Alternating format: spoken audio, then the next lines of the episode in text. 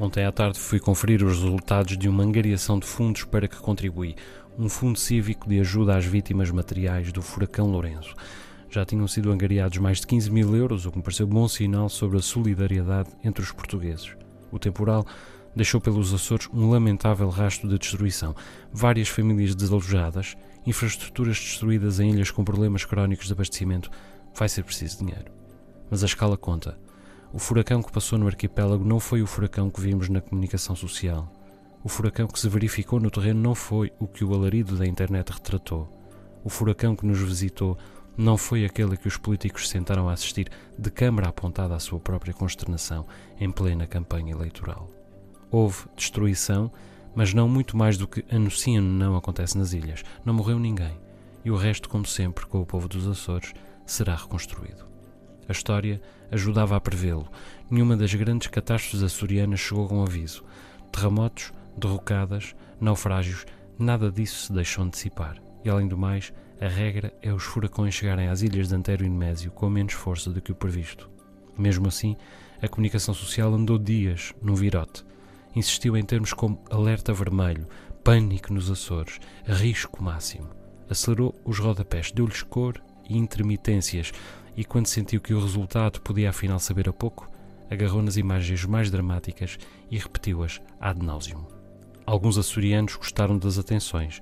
Até em São Miguel, onde o furacão não chegou, pessoas correram para o Facebook a marcarem-se como seguras, mesmo depois de saber não ter havido vítimas. As restantes lembraram-se de que tanto os seus antepassados como elas próprias já tinham vencido pior. Portanto, pediram ajuda, criaram fundos e arregaçaram as mangas. O país, esse, já andava no encalço da comoção seguinte, guiado pelos arautos do jornalismo. A informação do século XXI precisa de emoções, e melhor ainda se a principal delas for o medo. Quem nos dera um caso assim por semana? Mas por agora, bastava de furacões e bastava de Açores. Saberiam a notícia requentada, um como o outro. O balanço, de qualquer modo, era positivo.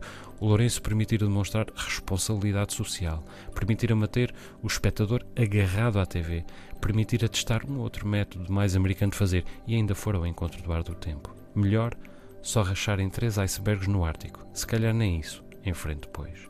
Eu é que, infelizmente, já passei a idade de andar para a frente sem perceber o que ficou para trás. E deixo-me aqui a pensar no que, apesar de tudo, possa ter havido lúdico nisto, como não deixa de ser lúdico um filme sobre uma doença rara, a defesa da civilização ou uma emergência ambiental. Aquilo a que chamamos crise dos mídia tem três rostos. Um é a mudança das fontes de financiamento face à tecnologia e ao divórcio entre o público e tudo o que não seja informação lúdica e hedonista. Outro é o crescimento dos meios menos comprometidos com as proporções e, portanto, disponíveis para explorar as dimensões lúdica e hedonista da informação. E o terceiro é um esforço dos meios de referência para encontrarem um modo de incluírem eles próprios as dimensões lúdica e hedonista da informação nos seus alinhamentos.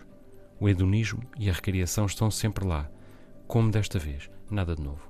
O problema é que foi este mesmo misto de jornalismo irracional política oportunista e comoção cibernética a deixar crescer a extrema-direita na Europa, como agora também em Portugal. E no caso do furacão dos Açores, já não podemos de facto acusar de jornalismo espetáculo apenas o meio do costume. Foram quase todos.